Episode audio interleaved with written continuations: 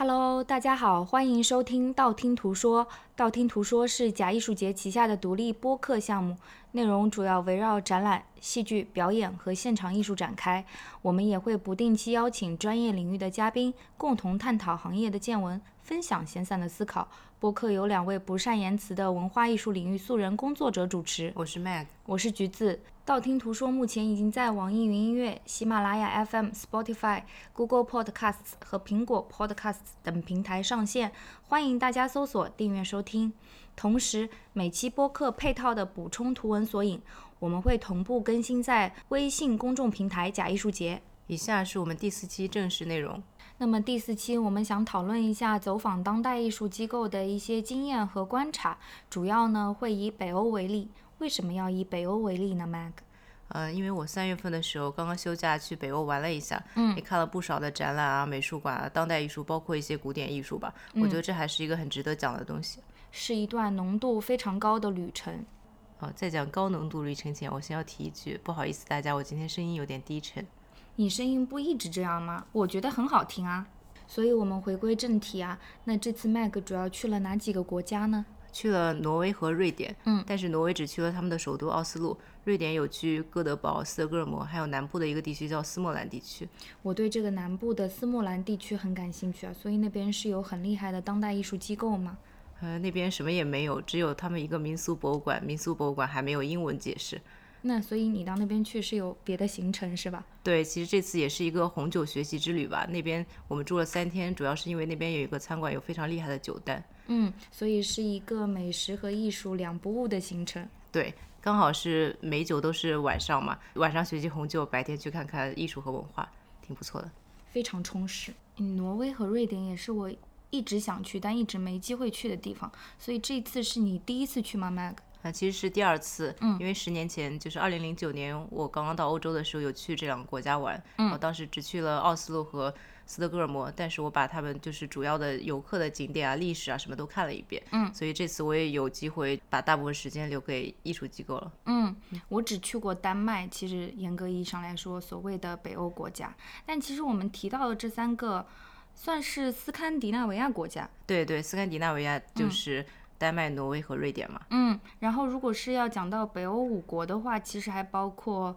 冰岛和芬兰。对，但其实芬兰的文化和他们不太一样，因为芬兰更多的是波罗的海文化的影响吧。嗯，然后波罗的海国家其实就是爱沙尼亚、拉脱维亚、立陶宛这些国家了。对，我突然想到，这个挪威和瑞典也是有王室的，对吧？对，所以跟丹麦一样，对，也有帅气的王子吗？嗯，还是丹麦王子比较帅吧。嗯，对，大王子哈，我们说的是 Frederick。嗯，对他弟弟不好看，他其实就是那个，你知道有一个呃 rom com 叫 Prince and Me，我知道，就是以他为原型的，就是一部比一部难看的那个电影。我只看了第一部啊，后来的真的不堪入目。这个丹麦女王非常非常的酷啊，是一个摇滚女王，特别热爱艺术。我觉得她是应该是全世界最酷的女王了吧。她在丹麦也非常受爱戴，嗯，丹麦人民会讲说，他们有史以来都是女王比较酷，然后他们的国王很多都酗酒啊，也不务正业啊，嗯，所以这个女王也是一个嗯标志性人物，对。然后他的儿子的命名方式也很有意思，就是据说是有继承王位权的王子的名字是交替命名法，就比如说你叫 Frederick，你的儿子就叫 Christian，你的儿子的大儿子就叫 Frederick，循环往复，就只有这两个名字。所以马上要有一个 Frederick，之后再有一个 Christian 了。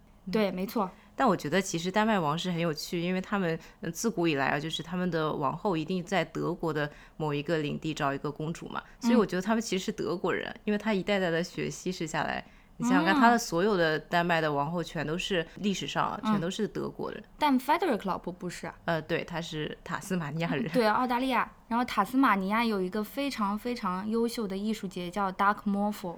塔斯马尼亚的酿的酒也很好。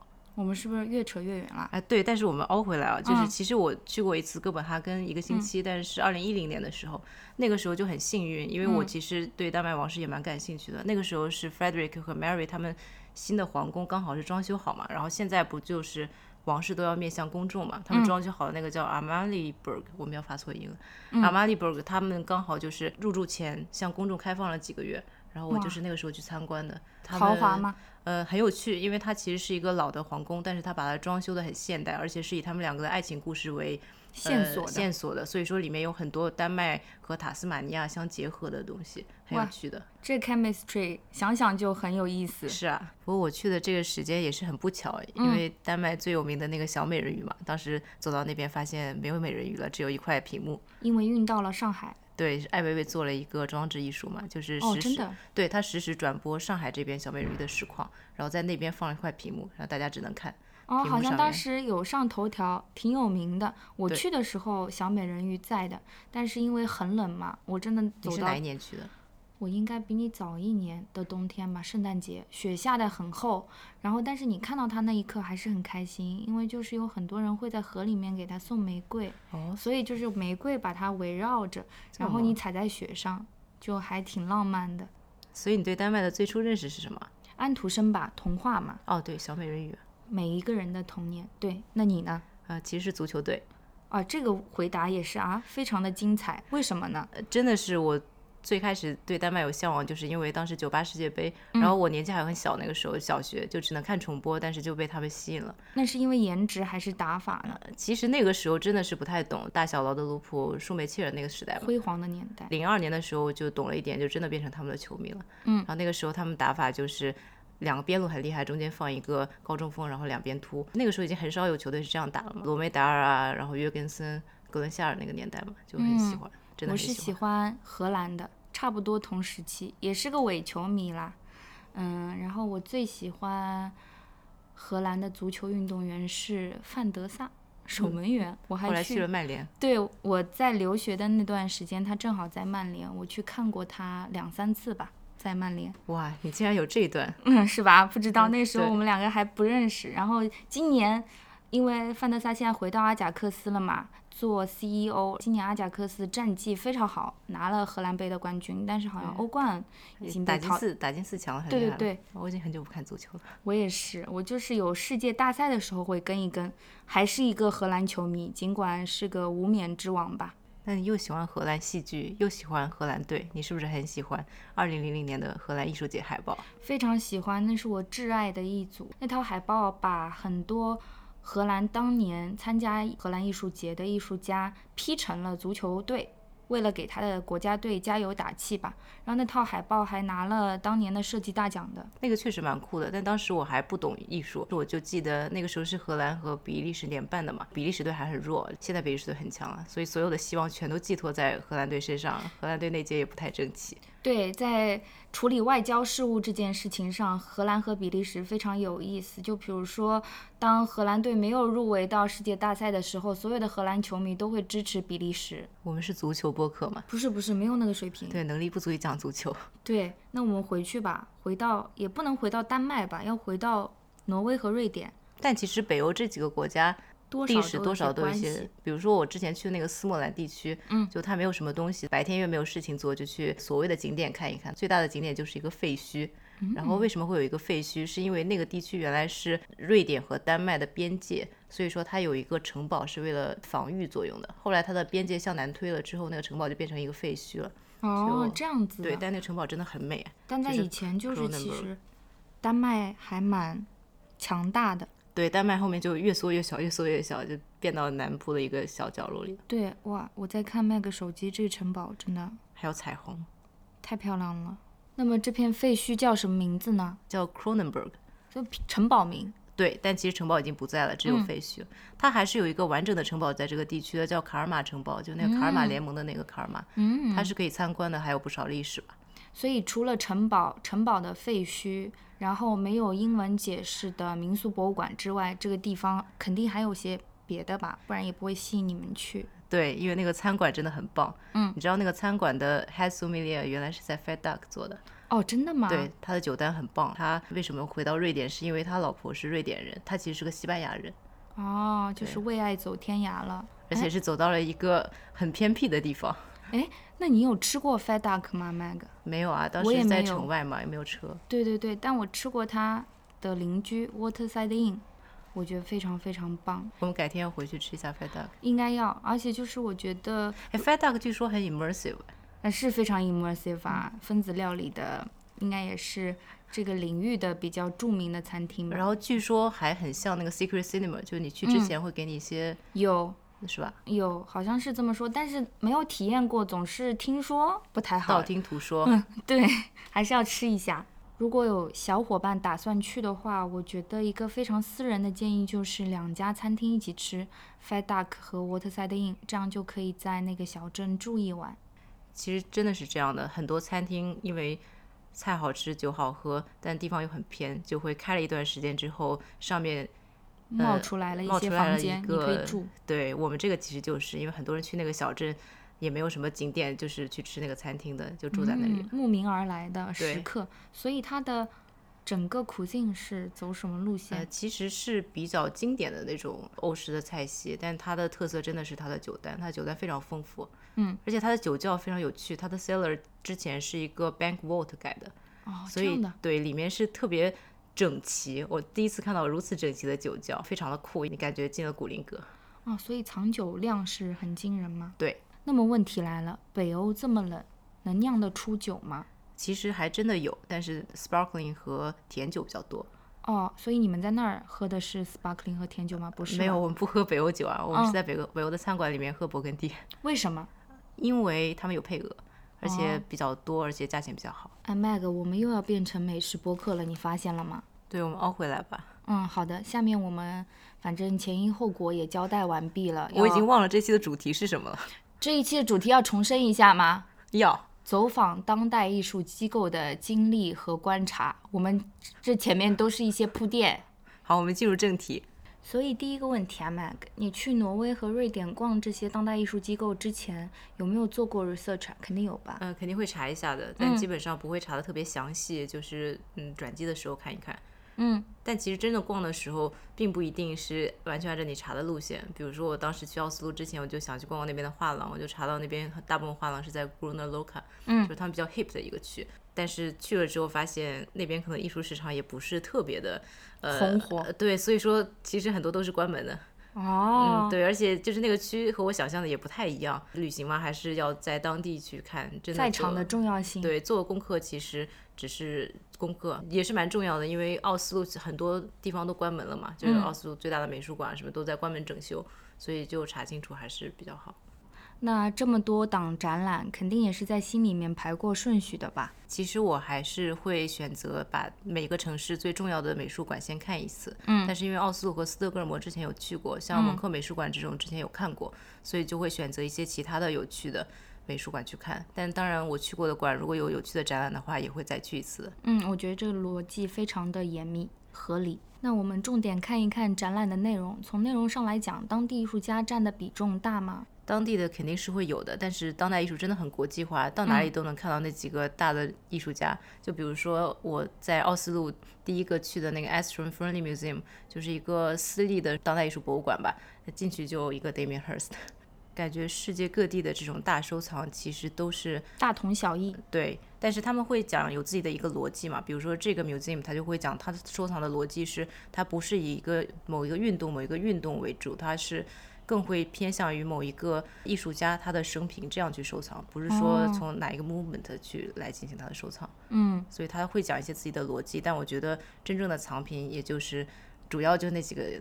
大大展出的 Kiefer 啊，然后嗯 Jeff Koons 都是这重要的都有在收。对。Mag 之前也是给我看过他手机里的图片啊，这个楼好像也很有讲究，是吧？对，这个楼真的很漂亮，是 Renzo Piano 设计的，啊，怪不得，嗯而他也且它是接单无数。对，而且他选的地方很好，是他们南边比较富人区的一个港口吧，旁边就是海，它的建筑和它的海的颜色相得益彰的，特别好看。视野开阔。对，就之前有讲过那个 Gruner Loka 那个区嘛，那个嗯区比较年轻，比较 hip，画廊都在那边，然后这个区就是那边的富人区，旁边有很多高级的酒店啊，然后住宅区的房价也很高。所以差异是很明显的，是吧？对他们选在这个地方也能看得出来实力。对啊，那么硬件很好，软实力怎么样？什么叫软实力啊？就是里面的内容啊、策展能力啊。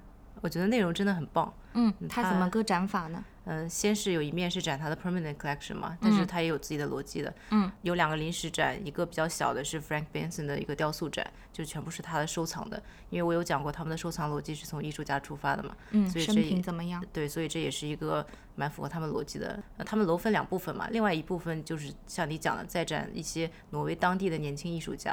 然后群展。嗯，对，但只有六个艺术家，给他们的空间也比较大，然后他们所用的媒介和发声的方式都是很不一样的。对我来讲很有趣，因为我很少会看到当地的年轻艺术家的作品嘛。而且是一个集中的展示。对，但是在我们细说这些当地年轻艺术家的作品之前，我们是不是要讲两句他们的 permanent collection 呢？因为看上去很厉害。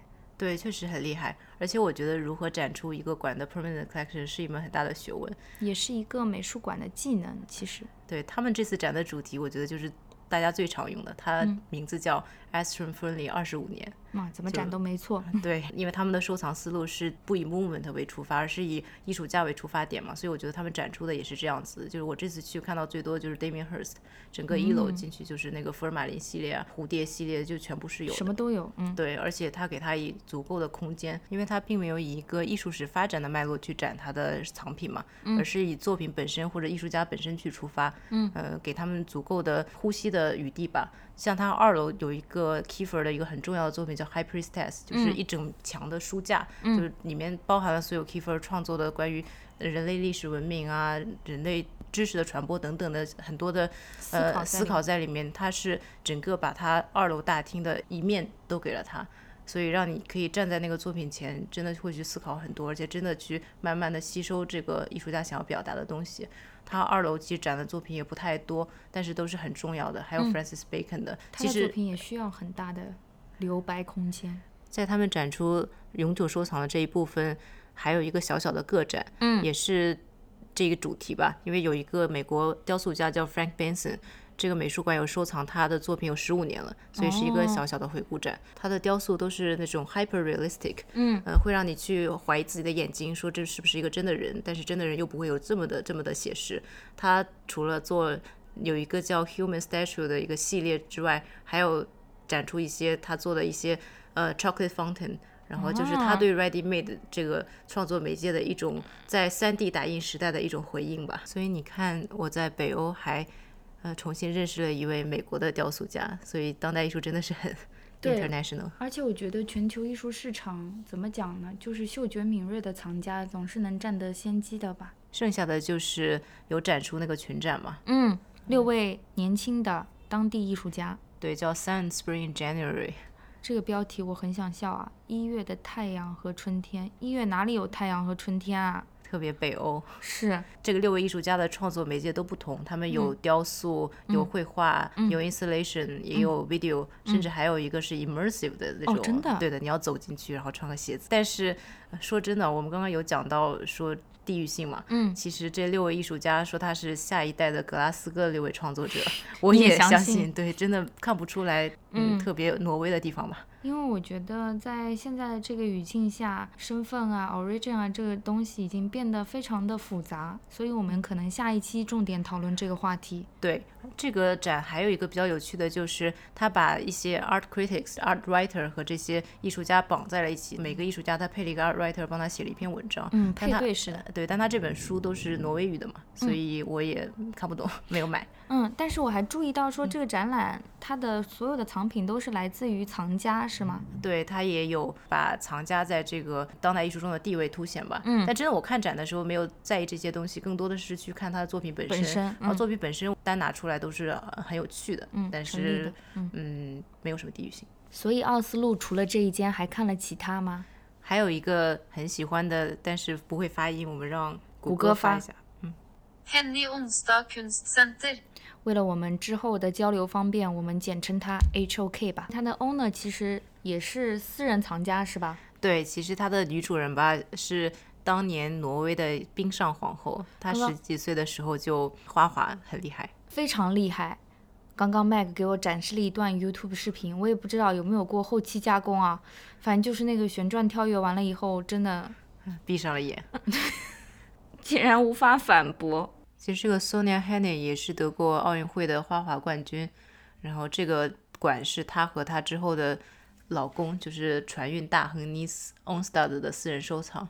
说到船运，之前我们讲的那个 Astron Friendly Museum，他们的背景其实也是船运。好像世界各地的船王都蛮热爱艺术的。希腊也有一个船王，跟那个玛利亚·卡拉斯女高音歌唱家之间有一段爱恨情仇。他也非常热爱艺术，死后所有的遗产都用到了他自己的艺术基金会里面。我们拉回正题啊，所以这个奥斯陆船王是怎么呈现自己的收藏的呢？我觉得他们馆呈现 permanent collection 的方式真的是非常的别出心裁，嗯，因为他们有考虑到之前他们女主人的身份嘛，嗯，她从小就是一个童星，她小的时候出演过一部电影《爱丽丝梦游仙境》，但是她长大之后会觉得自己其实是没有童年的，因为她从小就是工作工作工作。这个展馆呢，其实就是用她这个身份吧，用爱丽丝把他们的所有的藏品串了起来，又私人又。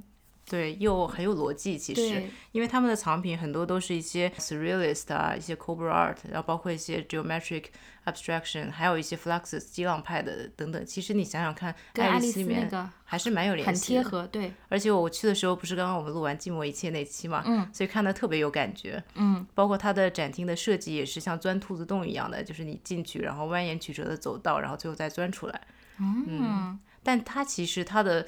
呃，布展方式倒是和各种流派 movement 艺术史的联系比较多，比起之前一个对，但他用这条线穿起来，就让你觉得一点都不无趣。而且我觉得策展能力听上去挺强的。嗯，他们的临时展也是一个很别出心裁的展，是一个从丹麦一个美术馆寻过来的一个关于月球的展，里面的展品也是。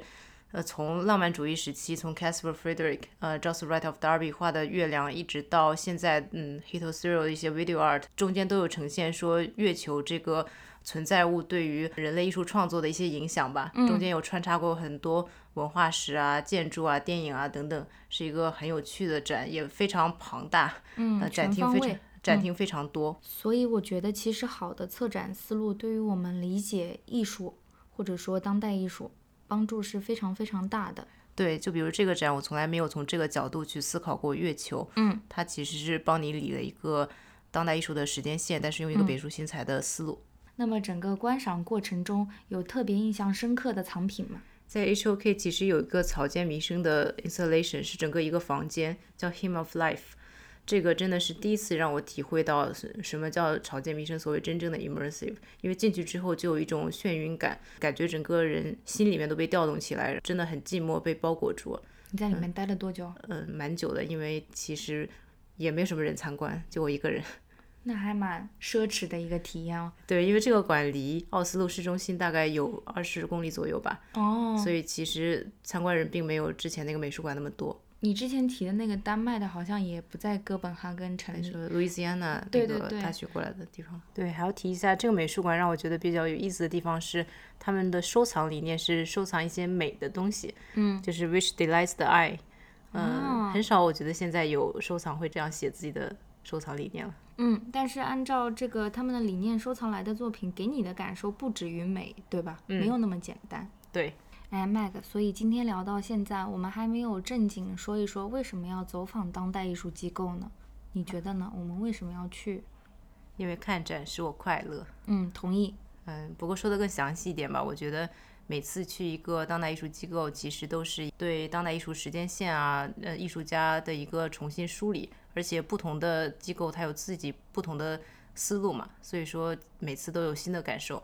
嗯，其次我就是觉得，特别是像去北欧这种不太经常去的地方，可以发现一些之前没有发现的艺术家或者是艺术流派。当然，这个我觉得在古典艺术里面更多见一点吧。比如说这次去哥德堡，就发现了 Goldenberg Colorist 其实是一个现代艺术吧，算是。但是如果你不去当地的话，那很少会接触到。对，这个其实应用性很广。就在我去美国之前，我对 American Modernists 其实理解都没有那么深。嗯。是去了美国，因为去了很多，看了很多展，它有很多。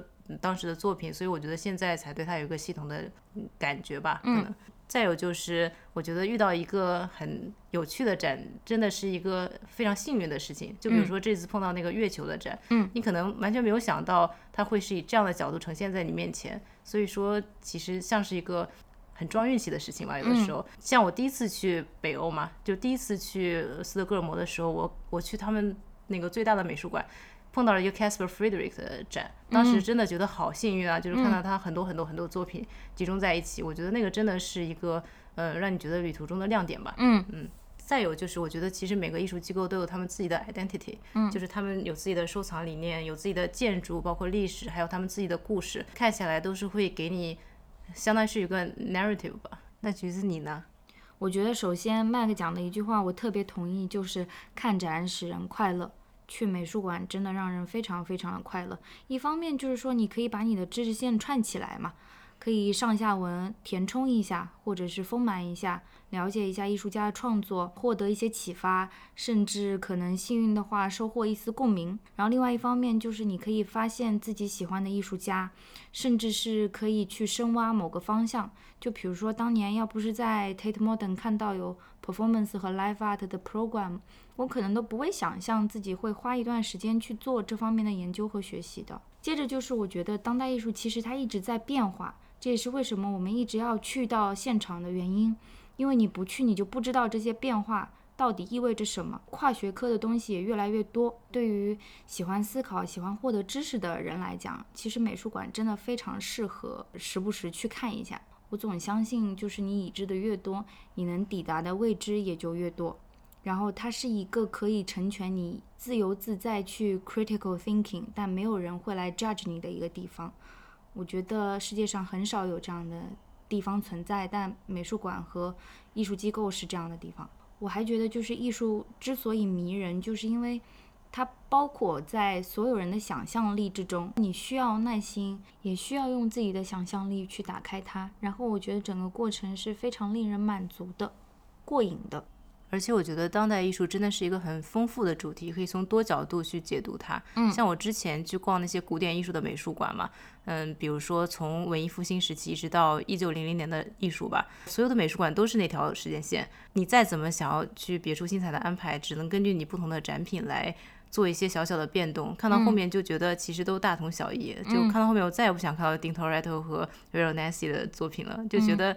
太多了，对，当代艺术永远不会给我这样的感觉。比如说，你从一九三零年一直到现在的艺术，你用用什么方式去呈现？其实每个美术馆、每个艺术机构都有自己的想法，嗯嗯，出来的东西永远都不会是一样的。我猜，因为古典艺术是生存在已经写就的历史里面的嘛，但是当代艺术的话，这段历史我们正在经历，或者说它还没有被盖棺定论，所以有很多空间值得我们去发挥吧。对，所以就像我们之前讲的，就算是 permanent collection，那些大的美术馆，其实可能它各个年代、各个 movement 的收藏的都差不多，但是他们呈现的方式永远都是不同的。对，橘子刚刚有讲说，当代艺术机构是一个让你可以去 critical thinking 的地方。嗯，我觉得它同时也是一个让你可以平静、放松、relax 的地方。是，有点像个避风港，尽管这么讲可能有些矫情。像之前我在伦敦实习的时候，就离 Tate 比较近嘛，就经常会去 Tate Modern，没事随便逛一圈，对。但说到这个，就想到其实到现在为止，Art Institute 和画廊的界限其实已经很模糊了。对，像我在洛杉矶的时候，其实我就住在 Broad 旁边，然后对面就是 Mocha，但我经常去做这件事情的地方其实是 House and Worth。嗯，对，因为其实 and Worth 在洛杉矶开的那个馆，它的目的是想要去做一个更面向公众的馆。他自己在自己的宣言里面就会写，它是一个 multidisciplinary art center，嗯，就是一个跨学科的艺术中心。对，所以它其实是有很大很大的一块地，首先也只有在洛杉矶才能实现这种很大的一块地。它的展览也都是这种 museum caliber 的，嗯，比如说它的开馆展览其实是一个很大的回顾展，关于女性抽象雕塑的，就是跨越了六十年。然后也是他之前的一个合伙人 Paul Shimo 去 curate 的。之后我在那边看过的展有这种 Jason Rose 啊，然后有 Mac Kelly 的 Candle 啊，我觉得都是一些更像是当代艺术机构会呈现，而不是画廊会呈现的那种规模的展。嗯，那我有个问题，那这些作品会卖吗？有一些可能他们不是专门想为了去卖而去，其实更像是他们的一个 publicity 的一个。对，就是给你看一下我的实力有多强。对，而且真的是很有策展思路在里面，同时。它这个馆也带一个书店，嗯，而且带一个呃很不错很不错的餐馆，就是那种有点像美术馆旁边会配的。它中间有一个 courtyard，让你可以看完去讨论啊、休闲啊。它甚至后院还会养鸡，嗯，就你感觉非常 house worth，更像是一个艺术机构，而不是传统意义上的画廊了吧？嗯，我觉得这也和所在的城市的地理位置有关吧。就你很难想象在切尔西会有一个画廊这样的呈现，你也很难想象在香港。对，其实他们洛杉矶馆和香港馆差不多时间开的嘛，嗯但香港就是很明确的说，我就是一个很非常 commercial 的，嗯开展就展了 Mark Bradford，哎，你讲到 House of Words，我就想到了 David Warner。Warner 也在香港开了空间，开幕展览是比利时的画家 Michael Boymans。米开尔·博伊曼斯，但是我觉得那个展览的话是非常大胆的，在艺术家选择上也是不是那么 conventional 吧？怎么说？除此之外，Davis Warner 还有一个出版机构叫 Davis Warner Books，应该也不叫机构，叫分支吧。他每一次画廊做展览，画册都会自己出，包括香港展览，每次也会配一套。然后我最近在读一本书，叫《Tell Me Something Good》。我买了以后才发现，这个也是 Davis Warner Books 出的，跟他合作的机构是这个布鲁克林邮报吧 （Brooklyn Rail）。这本书就集结了大概这么多年报纸出版的各种各样艺术家的专访，把它做了一个合集。我觉得对我来讲，这种出版物其实很有效吧。这书好美丽啊！是很美丽，然后也很厚，然后你看它很扎实，就里面都基本上都是文字，没有什么插图啊什么的。对，因为是 Zwana 出的嘛，所以里面也有很多他的艺术家。所以说，无论是画廊还是当代艺术机构，其实和它所在地的联系真的是很紧密的。非常因为你看洛杉矶就是很 spread out 嘛，嗯然后它的画廊也是这样，然后香港的画廊在楼里面。对商务楼，我去香港看画廊是第一次，真的是坐电梯上上下下，在中环的商务楼里面跑的。我也是。但你去了以后，你也相信这个 reality 是存在的吗？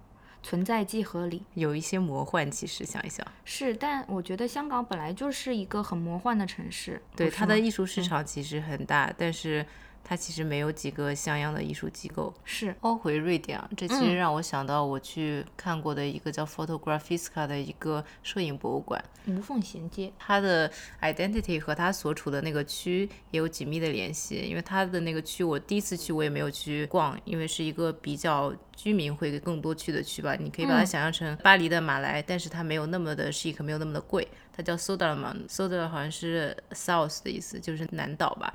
然后那个地方年轻人会比较多去，原来是一个工人聚集的区，但是后来就被 gentrify 了一点点。嗯，有不少年轻人很喜欢去的酒吧啊、很潮的服装店啊等等。啊，那这个馆是有固定馆藏的，对吧？没有，而且这个馆是一个 for profit 的，它其实是一个商业运行的馆，它但里面都是摄影展。对它随时会有更换摄影展，这个还其实蛮有意思的，因为这个馆曾经被人批评说是太 populist，就是说它的展太迎合观众，嗯，但其实和它的创办理念和它所处的位置都是有关系的。这个 Photographiska 其实是坐落在 Soderman 比较靠北的一个港口，就是它正对着就是斯德哥尔摩的老城区 Gamlastan，所以说它的风景是非常好的。它处在一个旧时的一个海关的楼里边，建筑也非常的美。这两个创办人是两兄弟吧，他们从小就很喜欢摄影。二零一零年的时候，他们办这个馆的理念其实是给大家提供一个可以 hang out 的地方，因为这个区本身就是这样的很 relax，年轻人聚集的一个区嘛。那里面有吃饭的地方，对，而且那个吃饭的餐馆还蛮火的，但我没有机会去，因为时间不够了。吃饭的地方也是比较潮，而且是在一个露台上面，你可以上去看风景。它的餐饮包括它的 merchandise 等等，就是希望给馆里面是一个自给自足的状态嘛，因为它并没有什么政府的补助啊，以及一些 sponsor 吧。但在商业上它算成功的，对吧？嗯，非常成功，成功到他们甚至要去纽约和伦敦开新场所了。哇，好期待啊！对，好像伦敦那个场所就在 Whitechapel 那边，我很喜欢那一块儿东伦敦。对，东伦敦那边。那么这馆里面的展览质量怎么样呢？嗯，很难讲吧，因为我觉得专门展摄影的馆我看的也比较少，但这三个展我觉得都是还是有收获的吧。专门做摄影的展览，其实我也看的比较少，印象深刻的可能就是阿姆斯特丹的 Foam 吧。我在里面看过 Steven Shaw 的个展，还有 William Eggleston，真的是大开眼界吧。呃，都是大牌，我在那边看的也是一个大牌，我看了 Rodchenko 的，当时，嗯，嗯，很多年前了。那个馆也非常美。嗯对，还有一个 j o d e Pom 巴黎的那个，也是基本上专门做摄影，就在罗汉石溪对面。嗯，伦敦也有一个 Photographers Gallery，但是我觉得质量来讲的话，嗯，可能不如我们提的这两间吧。但其实关于摄影师的大展，在美术馆里面都会定期办嘛。你之前说 Steven Shaw，我觉得印象很深的是，二零一七年我在纽约 MoMA 看他的展，因为之前我刚刚在 SF MoMA 看了 Walker Evans，就觉得他们两个是有前后呼应的嘛，就是 American Vernacular，但是一个是几十年前，一个是现在。嗯，那你在这间 Photographiska 具体看了哪三个展览呢？一个是叫 Jesper Waterston，我也是第一次听说，是一个瑞典当地还比较有名的一个 illustrator 吧，他其实是他用各种媒介去创作，很用黑色幽默，但摄影是他创作的媒介之一。嗯嗯，也有一些 video，还有一些 collage 等等，他也会用运用文字玩一些游戏，但是有一些是瑞典语，有一些是英文的。而且你看他的作品，你会感受到他的创作过程，他是如何把一个 idea。就是慢慢慢慢慢慢的做成一个作品的，他把这些东西都展现给你了，就也非常的 intimate。有的时候这些 idea 的传达方式本身也就是他创作的一个核心内容吧。嗯。然后另外的是一个挪威的摄影师叫 Anja Nemi，他是一个很喜欢把自己打扮成不同电影中的角色啊，或者是一些虚构的角色，然后给自己。拍一些像剧照一样的照片的人，我觉得戏很深的摄影师。对，但他其实自己是自己的化妆师，自己是自己的场景设计师，就像一个一个人的 film crew。嗯，也让人想起辛迪生嘛。对，运用的创作方式可能是有相似的地方吧，但想表达的内容并不是完全一样吧。嗯，他其实是想通过这些带出内心的一些思考和人内心本身的一些 double ganger 啊，一些双面性吧。那第三个呢？第三个展览其实看过之后，我就有想到为什么之前有人会说这个馆比较迎合观众，因为这个展览也真的是非常的让人很有兴趣去看。它是一个英国摄影师叫 Alice Jackson，展览的主题叫 Truth is Dead，没有真相啦，真相已死。对他的创作方式就是非常有趣，我们会放在推送里的。嗯，他找了很多和名人撞脸的一些模特，假扮成这些名人做一些很 ridiculous 的动作。对，有些威廉王子啊、凯特王妃啊，包括 Trump，, Trump 还有什么贝克汉姆，他也很喜欢用贝克汉姆，就做一些他们本身不会去做的事情。我觉得他运用这些好似平行时空中的 Hello Magazine 里面的画面，想要表达的是他对一些名人文化以及对不同真相的一些思考吧。所以这片区域除了这馆之外，还有其他艺术机构吗？嗯，没有特别多，因为大部分艺术机构都是在一个比较中心的岛上面。嗯，我去这块区主要也是为了看这个馆，然后顺便走了一个 walking tour，还是一个生长在这个区的小哥带的。哦，瑞典语的 tour，呃，英文的 tour，嗯，毫无口音的英文。所以从某种程度上讲，拜访艺术机构其实是一个去城市旅行的线索。嗯，那我们紧接着讲讲另一座岛上的事情吧。这个岛你要发一下音吗？这个岛有中文翻译的，它叫船岛。那瑞典语呢？啊，算了算了，这个岛是处在斯德哥尔摩的波罗的海入海口，所以历史上是有很多军事的建筑在岛上嘛。嗯，但当代的话，军事就不需要，不太需要了。对，这些楼就全部改成了美术馆啊、剧院啊等等。瑞典最大的当代艺术博物馆就在这个岛上，然后东亚博物馆也在这个岛上。嗯嗯，你都去了啊？我只去了那个当代艺术博物馆。怎么样感受？是一个非常非常合格的当代艺术博物馆，有馆藏的对吧？有的，也有一些临时展。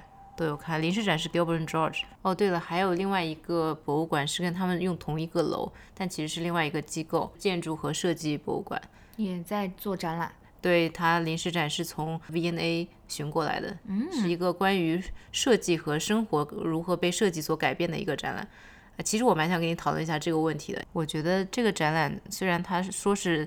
设计如何改变生活，但里面很大一部分是科技的元素。我总是觉得这种展览是不是应该放在科技馆里面展比较好，比起美术馆？那要看它的策展重点是什么。我觉得如果它放在科技这件事情上，那它在科技博物馆展览就是成立的。甚至你也可以把它放到那种 展销会上去。哎，Mag，我们到目前为止讲的当代艺术机构比较多。那你在北欧的时候有看跟古典艺术相关的机构吗？在哥德堡的时候有去看他们最大的美术馆，因为第一次去那个城市嘛。嗯。斯德哥尔摩的 National Museum，因为上一次去认认真真的看了一次，这次我就没有再去。但我有去一个叫 Tieska Gallery 的地方，私人收藏。呃，对，其实你可以把它理解成有点像 Wallace Collection 或者是 Free Collection 的这个地方。嗯。然后这个 Tieska 其实他嗯是一个银行家嘛，叫呃 Ernest Till。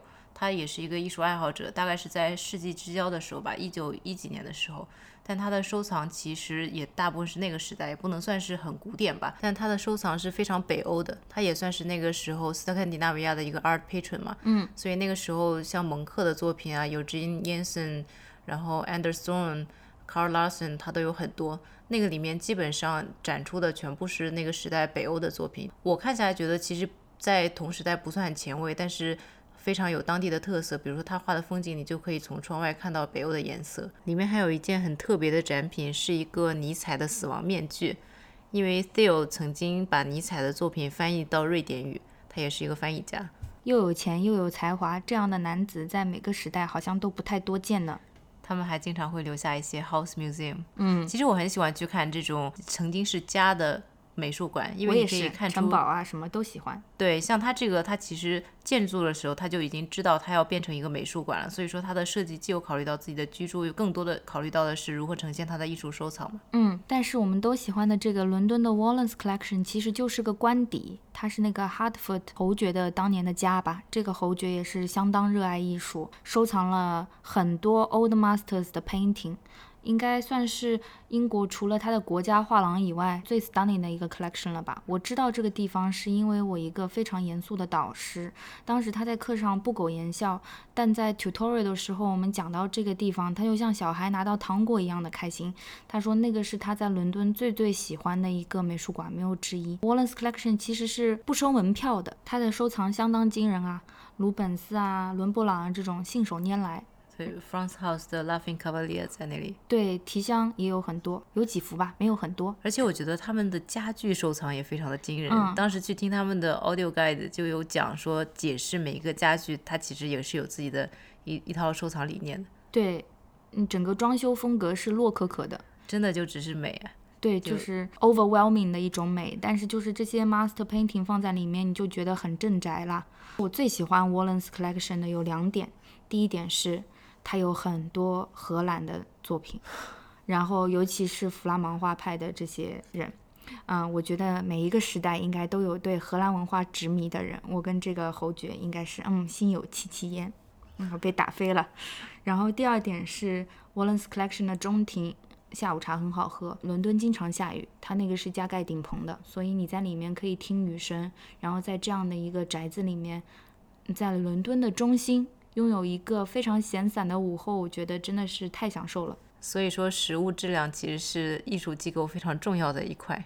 我认为是，但最重要的还是它的馆藏，如果有的话。我觉得我很喜欢这种本身是宅邸的艺术机构，还是因为可以看出它主人的一些喜好和品味，些对品味。和 Wallace 很像的一个就是 Freak Collection 嘛，在纽约，嗯，它其实收藏的品味也是非常的古典。它的主人吧是一个钢铁而煤矿的大亨啊，非常美国梦的这种，非常非常有钱。他的房子也是和之前的 Theo 一样，他建的时候就有考虑到他死后这个房子要作为一个美术馆的，所以他其实建筑也有考虑到如何呈现他的艺术品。他的装修风格也是比较古典，其实和 Wallace 有可比性吧，也是各种昂贵的花盆、昂贵的家具。配合着他的艺术品，但是看着整体还是要凝练许多，没有那么花。他们的收藏真的是非常的古典，因为其实它也是世纪之交嘛，是嗯一九零零年左右，但他从来就没有收过什么现代派的艺术，他收的都是一些贝利尼啊、布什，然后 El Greco 这样的画家。跟 Wallace 的重合度很高哎，对，都是 Old Master 这种。这就让我想到差不多同时期，但是稍晚一些吧，费城的 Barnes Foundation，嗯，他的创始人医生 Doctor Barnes，他收藏的作品就很现代，他说 Impressionism、Post Impressionism，还有一些毕加索啊等等比较 Early Modernist 的画。他的馆给我的印象最有趣的就是展厅的布置，完全是根据画的形式来的。就你可以想象，我奶奶帮我整理书架，是按照书的高矮胖瘦和颜色来整理的，完全不按照类别。有强迫症，这是个很有趣的馆，你进去看会发现，很像过去看 salon，就画摆的很密，也没有展签，你一定要拿一个没 有展现。对你拿一个纸，然后来看哪一幅是哪一幅，而且同一个。嗯艺术家的不同作品可能会根据他画的内容或者是颜色不同而被分在不同的展厅。所以你会看到黄色的房间、红色的房间，类似这种吗？呃，有一点大概这个意思，就每个房间它是按照它的所谓的纯美学角度来放的，而不是按照流派和内容。所以说，处女座听上去，我明白这个策展人加引号逻辑。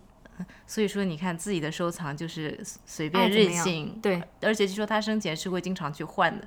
嗯，那那是啊，我今天看他不顺眼，我就把它掉下来，所以说，这种私人收藏其实都是非常有自己的个性的，每个馆都不一样。所以也是值得去访问的原因吧。对，哎，Mag，所以我有一个非常严肃的问题啊，到底是哪一种类别的医生可以拥有如此巨额的财富呀？因为他其实同时也是一个发明家吧。他在美国学好医之后，去德国学了化学，他发明了一个很重要的，在当时很重要的叫弱蛋白银的东西，嗯，是可以预防新生小儿眼科疾病的。所以当时每家每户都要买。对，而且他有自己的制药厂，因此也算是一个商人吧。我们今天的主题是当代艺术 Mag，可是我们之前讲到的这三四间都不太当代的。今天的主题应该算是现当代嗯，可是也有 Old Master，啊也不现代的。艺术，这么多年，上下五千年，总是会有联系的嘛。同意。那接下来，因为上一期是 Mag 出的快问快答嘛，这一期轮到我了。忽然紧张，我希望用很多问题去串一串我们两个人的当代艺术机构回忆，你觉得怎么样？OK，下面请听题。第一题，最喜欢的当代艺术机构是哪间？有非常多，但如果只讲一间的话，那一定是 New Museum。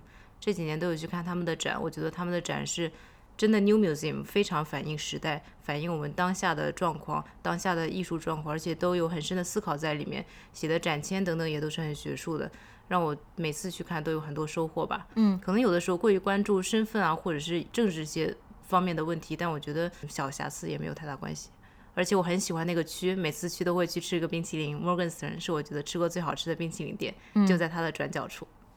你呢？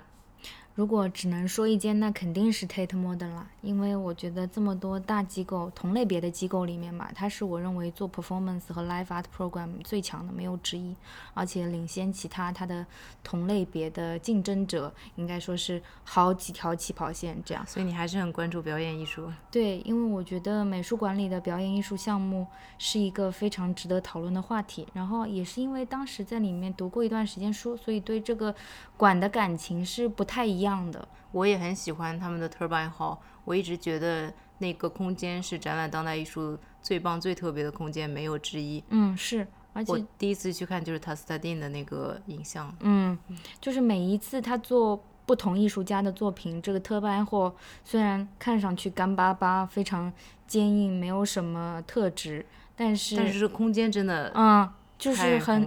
对啊，最开始看到 PSA 那个烟囱的时候，我一直觉得它也可以作为一个上海的 Turbine Hall，但后来发现其实里面可以利用的还是稍微小了一点吧。嗯，空间还是有一些局限的，但两个馆都是发电站改的。嗯，下一题，最喜欢的策展人没有最喜欢的策展人，你来回答。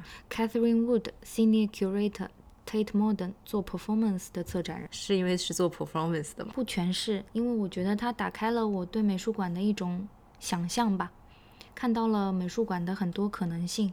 我非常推荐大家去阅读他去年刚刚出版的一本书，叫《Performance in Contemporary Art》，讲述他工作的同时，也分享了他对在当代艺术机构做 performance、做行为艺术、做表演的一些感想。和一些观察，我觉得是非常深入浅出的一本书。尽管目前他好像是在短暂休假中，但是我觉得他过往在 Tate Modern deliver 的所有的跟表演和行为相关的 program 都是我认为啊掷地有声的。嗯，接着问下去啊，到目前为止看到过印象最深刻的展览是哪一个？为什么？在我脑中马上想到了一个很多年前在奥赛美术馆看的一个展览，叫 Kimi Shatimo 罪与罚。它其实是汇集了不全是当代艺术，是从一七九一年一直到一九八一年的艺术。因为一七九一年是有人第一次在巴黎提出说要废除死刑，一九八一年这个 bill 终于通过了。这中间他选了很多很多艺术品，都是关于一些暴力啊、犯罪啊、死亡啊、惩罚，并且用一些很巧妙的思路和很巧妙的角度把它们串了起来。很著名的像戈雅或者是威廉布雷克等等，也有一些蒙克的作品，比如说你不会从这个角度去思考它。中间还有一些巴黎的一些报纸啊等等一些相关的视觉媒介穿插其中吧。这个展让我非常印象深刻。还有一个印象深刻的展，其实是二零一五年在 Guggenheim 看的展，叫 Storyline。为什么叫这个名字？是因为他们重新审视了 narrative 这个关键词在当代艺术中是否还 valid，以及大家是如何去呈现叙事性的。因为现代艺术其实不太，当现当代艺术其实不太讲叙事性嘛。嗯，所以其实让我印象深刻的展都是他们会有一个很特别的 idea 串起他们不同艺术家或者不同时代流派的展品吧，而不是说某个关于单独艺术家或单独的流派的展。你呢？我印象最深刻的是一七年看的明斯特雕塑十年展，我觉得就是很少有这样的一个以雕塑主题的展览，可以把整个城市都作为它的展览空间。然后因为这个十年展办了好多届了嘛，所以有一些。雕塑作品，它永远的存在在了这个城市之中。比如说，我去到它的公园里，我可以看到1977年 Donald Judd 做的一个无题作品。然后你再走几步，你就看到卡巴科夫的作品，两个都很动人。Donald Judd 是一个，呃，两个圆环套在一起，一个圆环与水平面持平，非常著名；另外一个圆环与山坡的坡度平行。卡巴科夫的那个作品叫《向上看》，读那些词句，远看是个电线杆，近看。电线杆别有洞天，抬头是一首诗，我就不在这里朗诵了，因为原文是德语，我也不会讲。然后翻译成英文以后又太长，我们会放在推送中的，大家可以看图感受。哇，这种艺术和城市的文化历史结合起来，感觉好棒。对，而且就是你看到了，因为这些作品我讲的都是之前几届留下来的嘛，你看到一七年的时候，其实雕塑已经跟过去的定义有所。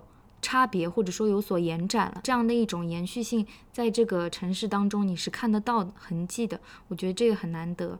但这个展要十年才能看一次。对我们下次去的时候都快多少岁了？不要暴露年龄了吧？啊，也就三十多吧。说到难忘的展览，其实我想加一个问题，就是你看到实物后最令你震惊的现当代艺术作品是哪一个？我想到了一个房间，很 cliche 的一个回答，因为对这个艺术家其实没有那么深的情感了。就是 Alexander Calder 在 Again Tate Modern 做个展，一五年、一四年不记得了。有一个房间里面全部是他黑色的那些 mobile 动态的雕塑，然后他们在一些微风的吹拂下，在那转来转去，然后地上有影子。那一幕至今都在脑海中。现在 Calder 的雕塑其实每个美术馆都有几个嘛？是。为什么那个会很特别？是因为它的量很多，还是？量很多，因为那个展览的主题叫 Performing Sculpture，我就觉得这些雕塑在你面前跳舞呢，总是和 Performing 有点关系。是的，很执迷。那你的答案呢？比你还要 cliche。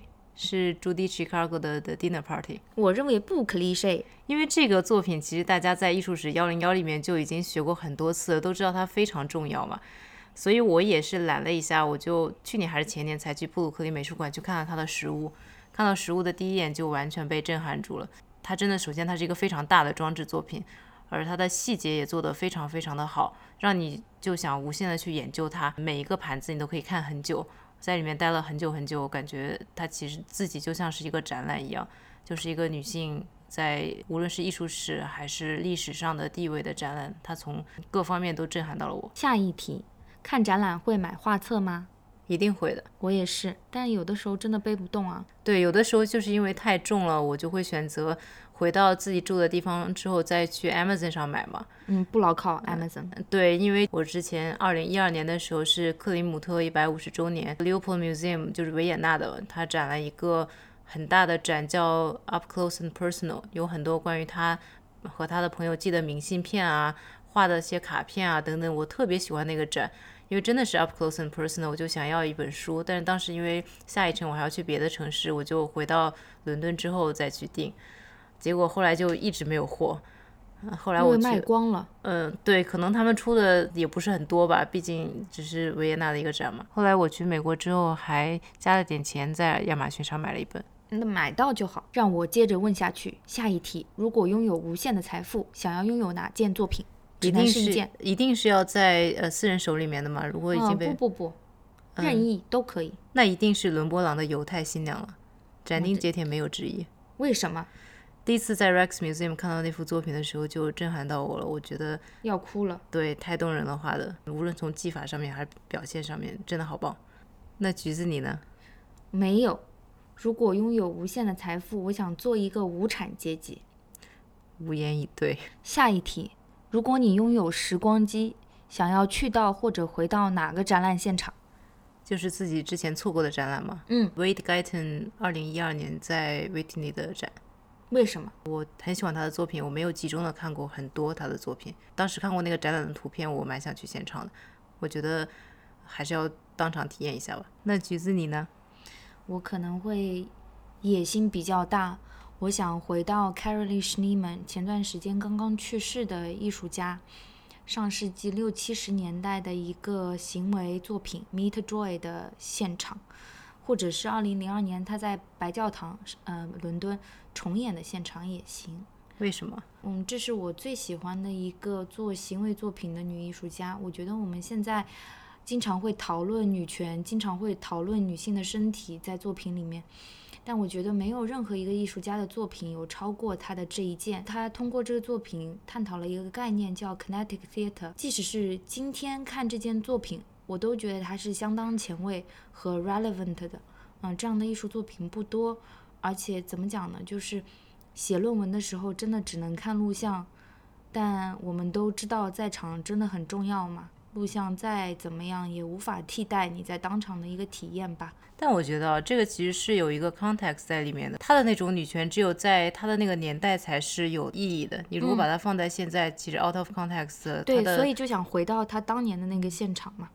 这么有野心啊！那我还想回到 George O'Keeffe 最早展览的时候呢。嗯，对，时光机就是时光机可以这么长时间吗？为什么不行啊？那我可以回到印象派吗？可以啊，感觉在录《午夜巴黎》。对啊，时光机就是这样，质量很好的呀。哦，那我之前才回去了六年，亏了。我们穿梭回来啊，下一题，最想跟哪一位当代艺术家对话？现在在我脑中冒出的是 Cathy Wilkes，因为我之前在 PS One 看了一次他的展览，我觉得我没有怎么看懂，我很想跟他聊一聊他的创作思路。好的，你呢？我的这一位是波兰艺术家，我不确定我的发音对不对啊，我尝试一下，叫 Chesary Bozanowski。我的观点跟你差不多，就是我觉得他实在太有趣了。这个艺术家，就是他在城市里面，比如说他会把自己做成一个茶包，或者就是在那种护栏上玩那种套圈游戏，拿一个游泳圈，或者就在城市里面当水手，就是其实在坐船，但是他假装水手，等等等等。我也很想跟他面对面问一问他这些奇思妙想是哪里来的，然后观察一下他的个性是怎样的。又是一个表演艺术家，嗯，对，戏很多的。下一题，想去至今为止还没有机会去拜访的艺术机构是哪间或者哪几间？其实第一个想到的不是一个当代艺术机构，也是一个跟我们之前讲的差不多时代的，一九零零年左右建立的，叫 Isabella Stewart Gardner Museum。在哪里？在波士顿。为什么？我之前去波士顿的时候，时间有点紧，只有两天。第一天都在看历史，第二天就去看了他们的另外一个 museum。这一家的话，其实和上面几家一样，也是一个私人收藏保存下来的，也是那种很有自己私人收藏历史的吧。我我觉得我对这种 museum 是非常非常有感情的。还有一个就是阿姆斯特丹的那个当代艺术馆 s t a d l i k 对，那个我之前去几次去阿姆斯特丹，它都在整修嘛，因为它二零零八年好像到二零一二年中间都在整修。这个容易，我们下次一起去，很喜欢这个地方。可以的，我觉得美术馆整修真的是一个很郁闷的事情。之前 Rex Museum 都不知道修了多少年。嗯，是的，这个怎么讲呢？就是碰到就碰到了。我的话，我想去的有一些 Mag 已经去过了，比如说我很想去 Marfa。啊，Marfa 真的是很值得去，还，是一个 art pilgrimage。还很想去 Walker Art Center。这个我也没去过，因为 Mid of Nowhere 对吧？呃，有明尼苏达森林狼。哦，好，可以顺便看一场篮球。对，很想去这个地方，是因为它 performance 也做得非常强呢。其实我去过一个名字跟它很像的，叫 Walker Art Gallery，在哪里啊？利物浦，就 Pre Raphaelite 很强的那个。当时你第一次提的时候，我真的有点混掉了。嗯，利物浦我也很想去啊，我很喜欢 Tate 利物浦，没有去过的，就是很想再去。利物浦人民的口音非常令人着迷。还有一个是柏林的 Boros Foundation 私人的收藏，据说是预约的，看样子收藏是很惊人，很想去亲眼见证一下到底有多惊人。时间关系啊，我们最后一个问题了，请问为什么那么多人在看展览的时候喜欢拍展厅中的自己？都是 Instagram 惹的祸，你觉得呢？我就是黑人问号脸才问你的。提问完毕。本期我们就录到这里啦，下面是 After Dark。After Dark，我抱着这块板，现在真是我最近的快乐源泉。这板上都是香槟的那个叫什么盖子？盖子，好美丽啊！你没有觉得很美丽？哎，等等，我有个问题啊。嗯。这是一个关于真理标准的问题啊。嗯。你的快乐源泉不应该是这个播客吗？一定要提一下，最近五一去洛杉矶看到的一个画廊的小展览。嗯哼。哪位艺术家？Earth Fisher 的叫 Play。是瑞士艺术家对吧？一群椅子在跳舞。啊，之前在那个高古轩嘛，对我之前不是水痘，然后错过了那边的画廊季嘛，没想到在洛杉矶又补看了。你跟他缘分很好。真的很棒，这个展览，因为他这些椅子都是带有人的性格的，他给他们装了那些智能芯片，所以跟不同的人越来越多的 interact，这些椅子会进化成越来越不同的舞步。科技和艺术的话题也是蛮值得讨论的，没准我们之后可以展开讲讲。对这个角度出发的创作真的很多，但我觉得好的蛮少优秀的不太多，这个算是一个吧。那我们再看看吧。嗯，哎，所以年少无知的时候，你有和喜欢的艺术品合过影吗？当然合过啊，印象最深刻的就是《自由引导人民》，因为是单反拍摄的，所以画作其实是虚化的，你为什么带着单反去看美术馆？不是我带的啊。那么你呢？我在卢浮宫的自拍阿波罗前面摆过自拍的姿势。嗯，我好像也跟他拍过。有听友反映我们道听途说声音太轻，于是本期呢，两位主播声音就很响，对，应该是响彻静安区的上空。感受到这份嘹亮的朋友，欢迎到苹果 Podcasts 为道听途说打分评论。我们目前大概还差八条，就有一百条评论了呢。给大家比心，你比几颗星？五颗星。